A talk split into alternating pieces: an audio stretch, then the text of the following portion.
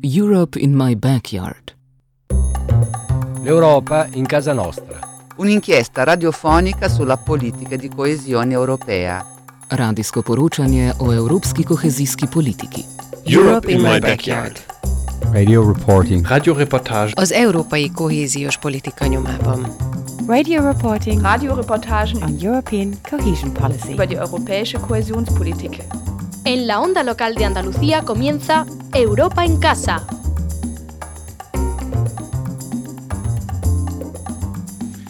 Hi, everybody. Well, this is a special show about uh, Europe in my backyard, Europa en Casa.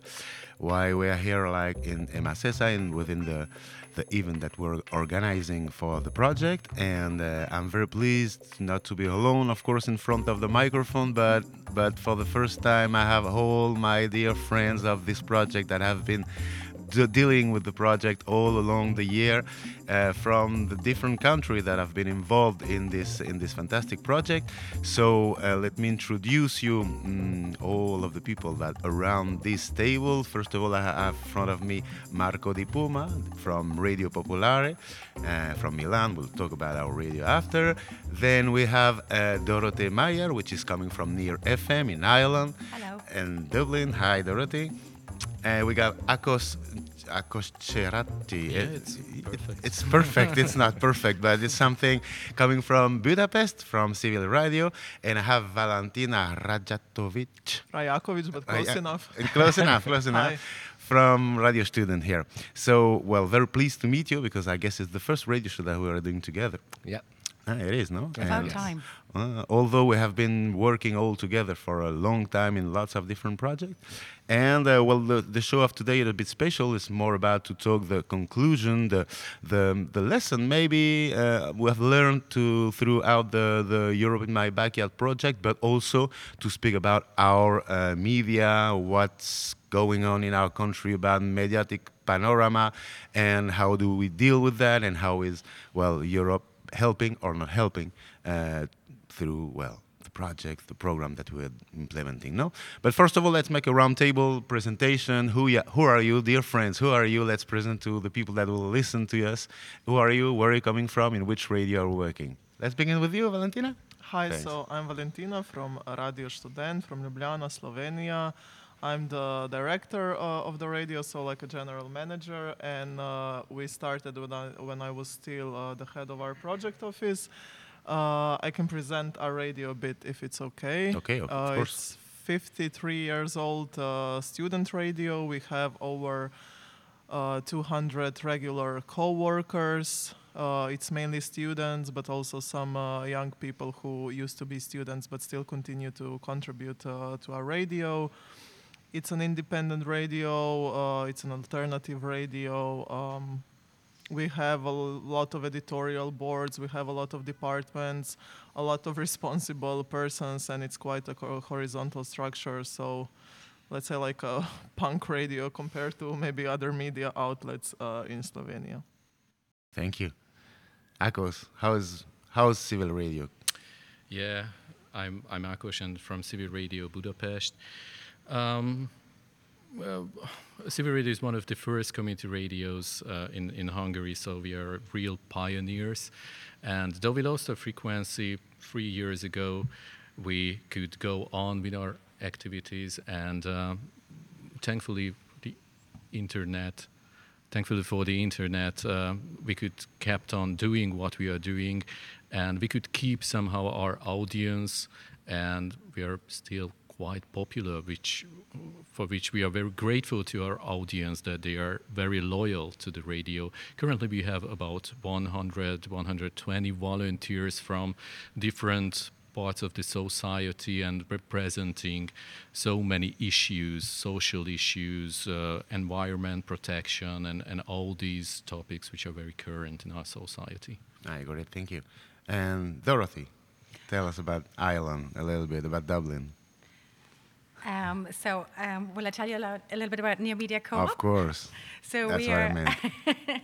so we are um, one of the oldest, or the oldest community radio station in, in Dublin, uh, near FM, and it's part of a, of a cooperative, as you said, uh, Near Media Co-op. So we also a television production house, and we also have a podcast platform. So we've been expanding over the years, and uh, we started as a pirate station over 30 years ago. Got our first license through a lot of lobbying by one of our uh, founding members. Uh, he was a local in the area, uh, so we are situated on the fringe of Dublin in a kind of socio-economically deprived area, and that was one of the reasons also why we got established there, like to, to have something, to have a co- to have a centre, to have a place, uh, and also with a mission to to present positive stories, not only the negative stories that often is portrayed about that area, but to to tell other stories as well, and to be the third pillar in media. So next to commercial and to public media, to have a voice for the people, for the community, by people of the community, and to give a voice for people like who are often misrepresented or underrepresented.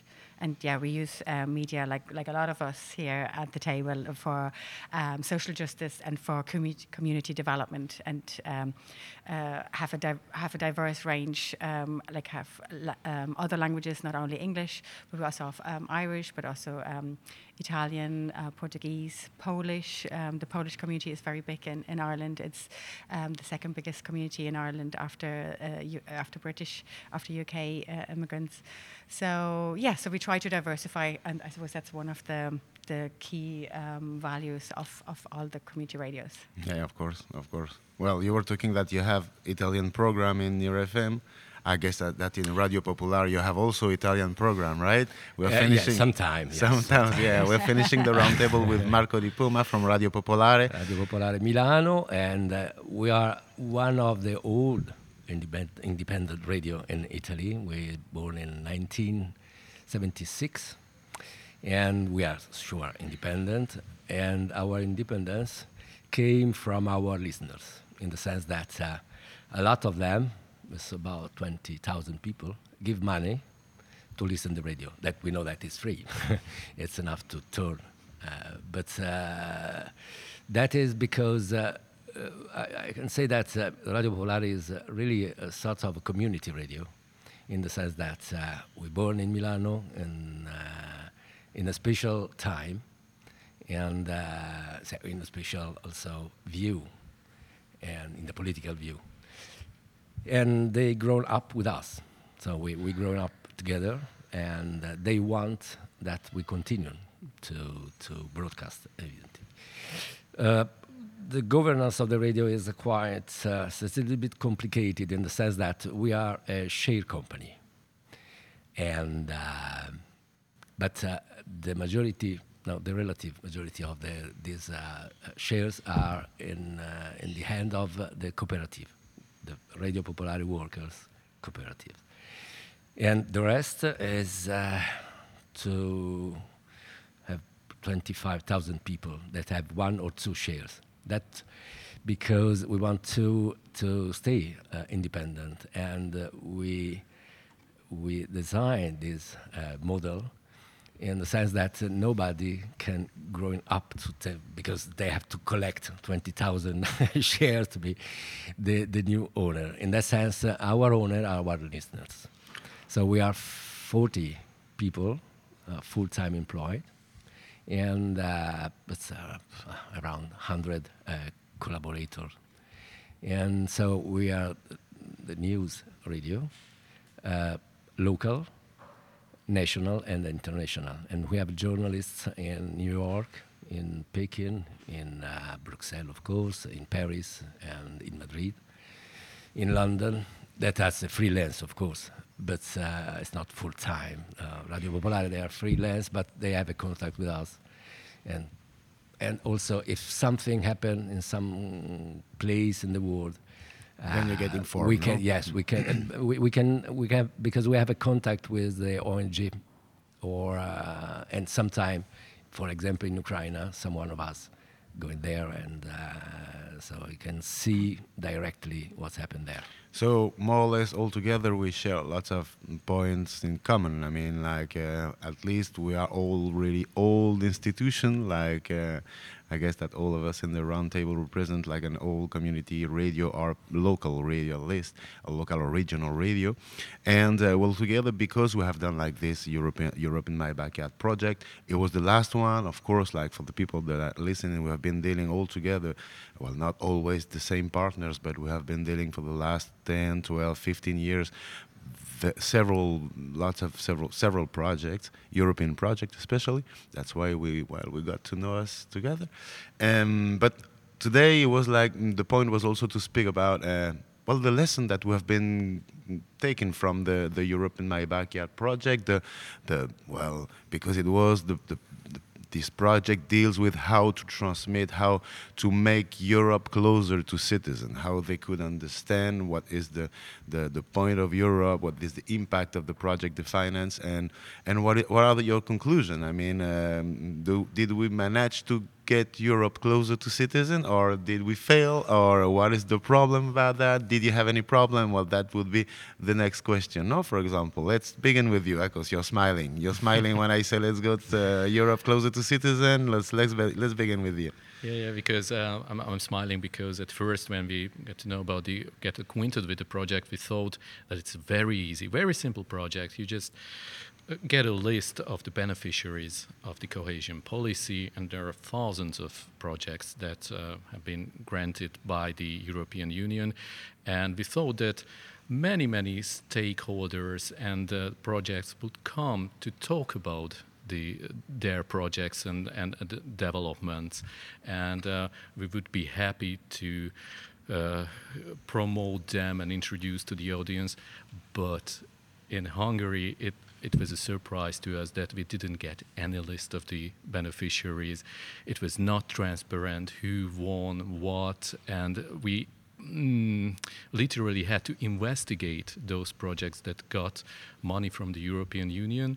And of course, a lot of them were really suspicious. Why should they talk about and introduce the project to the people?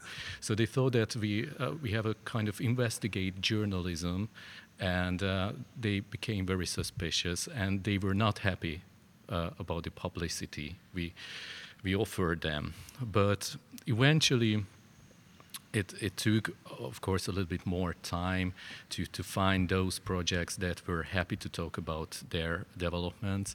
And we tried to focus on the local uh, projects which help local people's lives. So not in the transnational uh, railway uh, route which was developed, and, and it was uh, quite unclear how uh, it was uh, developed, but um, in in those places, particular places where uh, a project helped.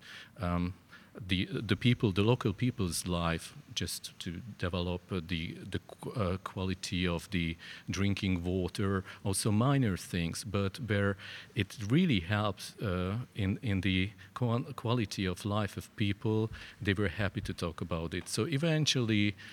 Uh, though we thought at the very first stage that it can be or it would be a really simple project, it we had some difficulties with the publicity, uh, but uh, eventually it turned out that those people and those stakeholders and those minor projects that uh, got grants from the European Union, they happily talked about it.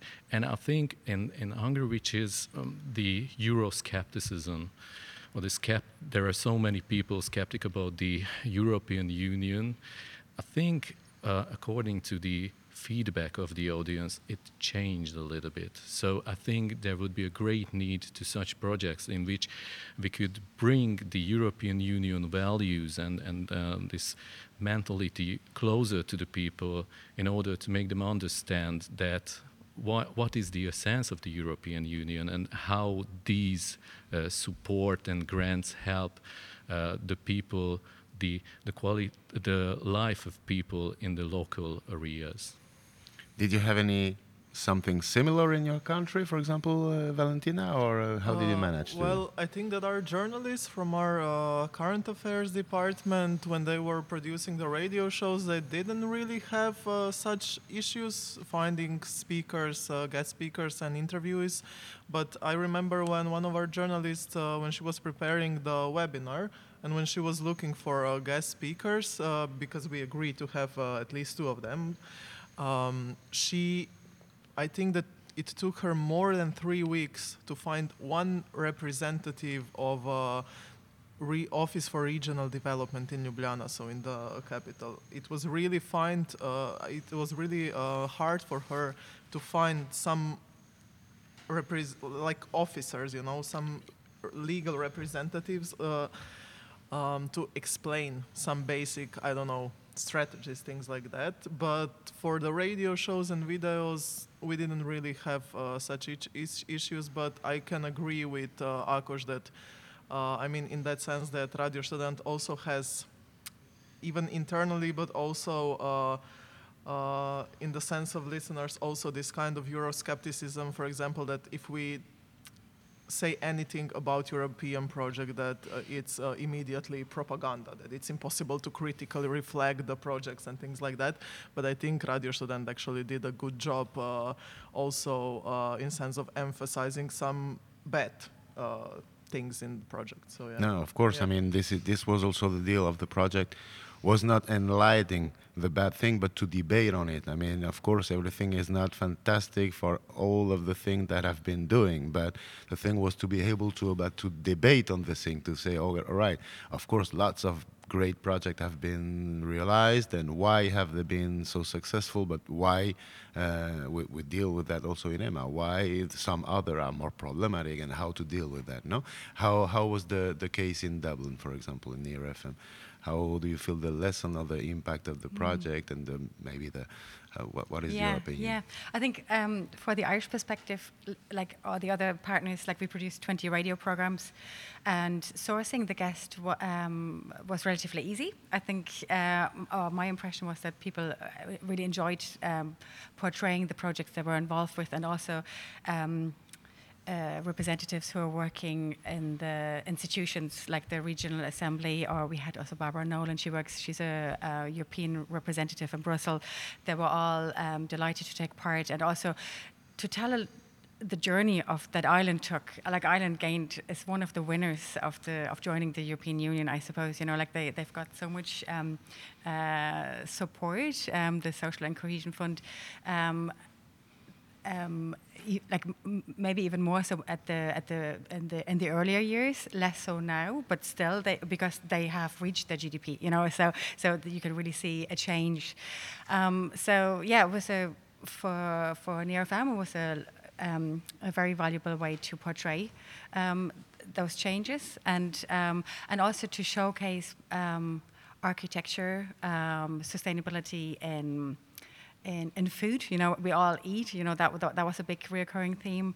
Um, the a transport, like so, one of the projects was uh, the, a greenway, the, like the Dodder, like the Dodder is a river in, in Dublin. So it's and there's a greenway being uh, developed, like a path that connects uh, Dublin City, the south side, um, the, from the Quays, from the Liffey, all the way to the Dublin Mountains. And it's the idea is like to develop a path like for cyclists, but also for runners, for wheelchair users, for for, for walkers, for for all sorts.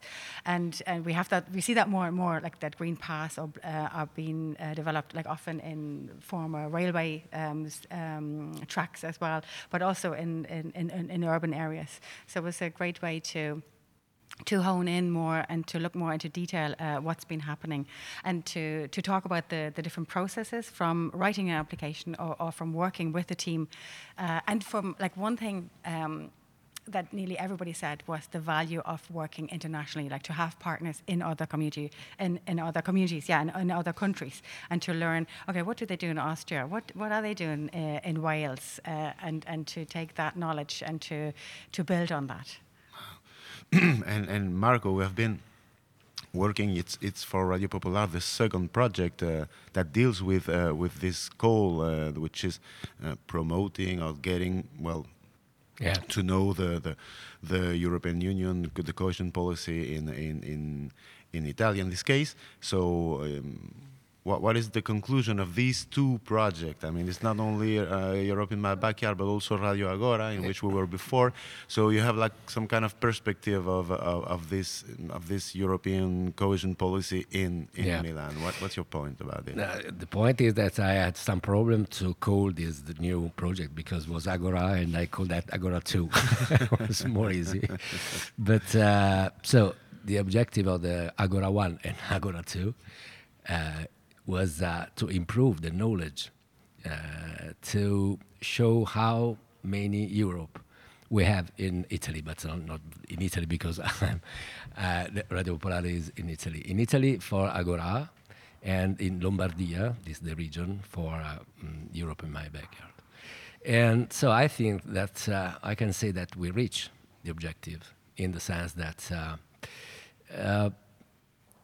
we show that the European, Euro, um, European Union give money not just for the big thing that's it's, it's difficult for the normal people to know but uh, to show how we can change the normal life, the, the, the, the daily life of the, the, people, uh, to get better than before because Europe.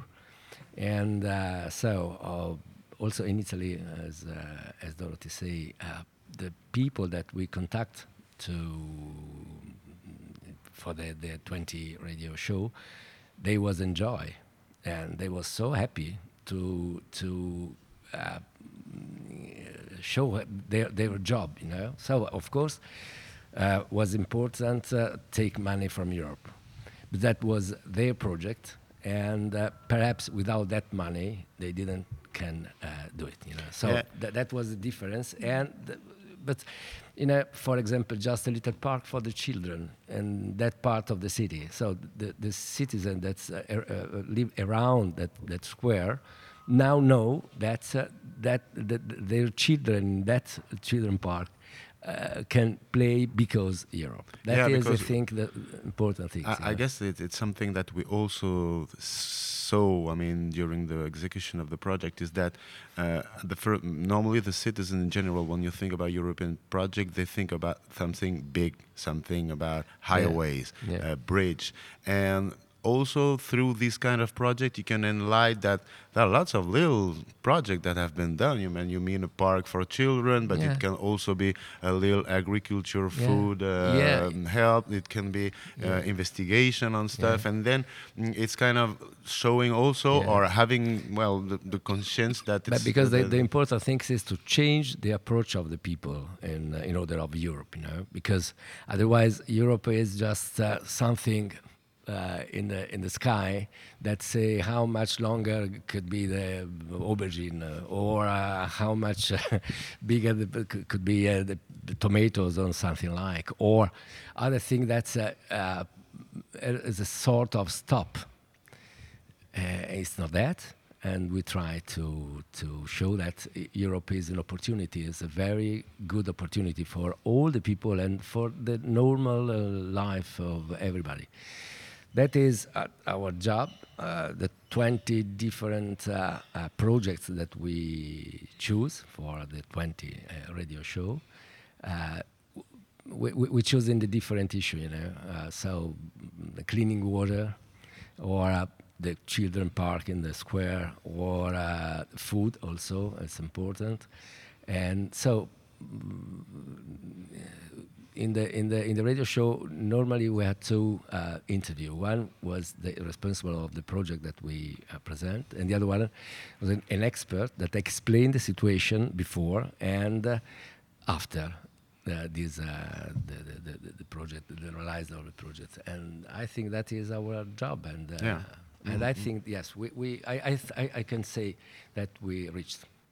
And uh, mm, how could we uh, at the end the conclusion of the of the of this call is to is to find strategy communication strategy to get citizens closer to Europe. No, I mean this is the point of the call. No, and um, do you think that local media is is uh, is well effective to do that or uh, do you sure. think that it should be mixed with other stuff or have you seen that uh, we have been using different channel video radio webinar webinars conferences so there are lots of plenty of stuff we have been dealing with mm -hmm. and and well through local media impulsed by local media but is there is, is there is there one that is better than others for example or do you think it's a, what kind of strategy do, do we do you think it is good so that the people could know more about Europe Valentina, for example?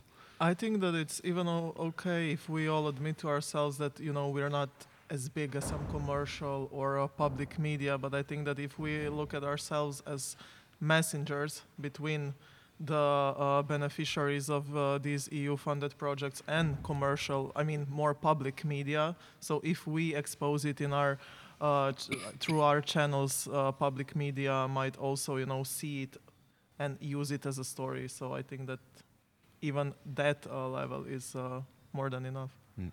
Akos, what do you think about it?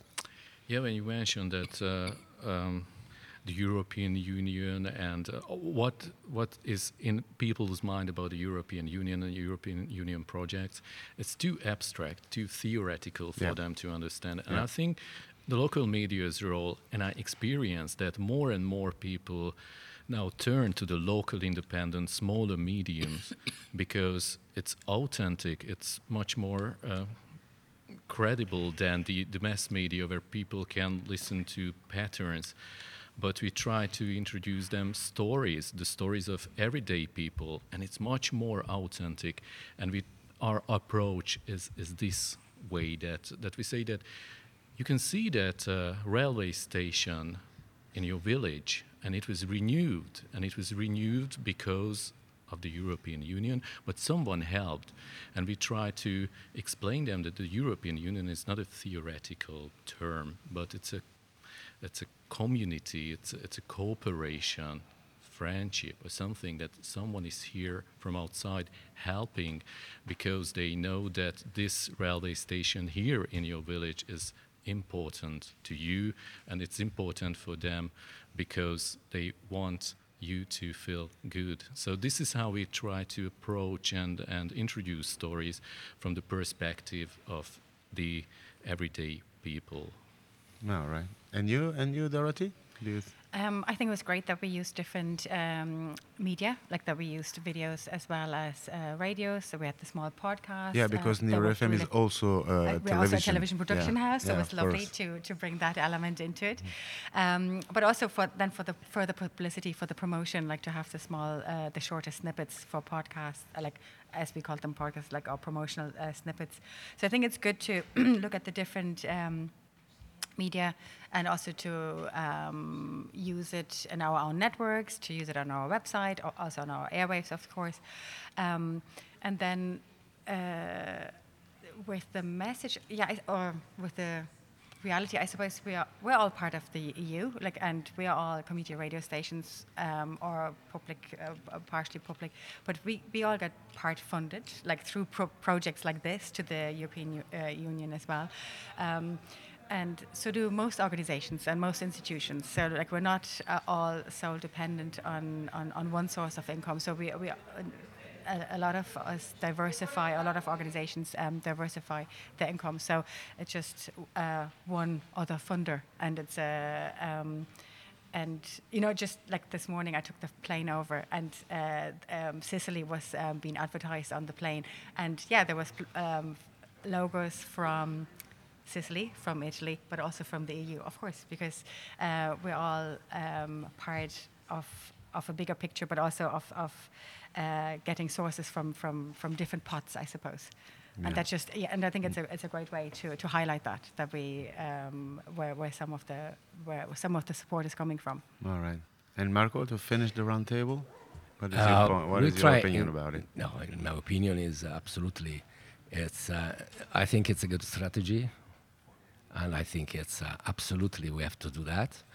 But uh, uh, in in our uh, show we try to explain also the European cohesion policy, in the sense that uh, it's important to explain the instrument that uh, the the Commission, the, the European Union use for that, you know, and. Yes, I think that if we talk with the people that are involved directly in that kind of project, is the best uh, uh, proof that uh, Europe is really uh, an opportunity.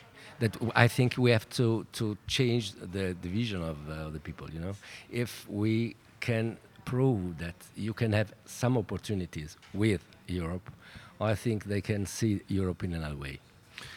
Well, this will be the last words of this special little show about uh, about the Europe in my backyard project. I thank you very much, all of you. Radio Marco Di Puma from Radio Popolare, Dorothy Mayer from the RFM, Akos Ceracci from uh, more or less from Budapest Civil Radio, and Valentina Radakovic.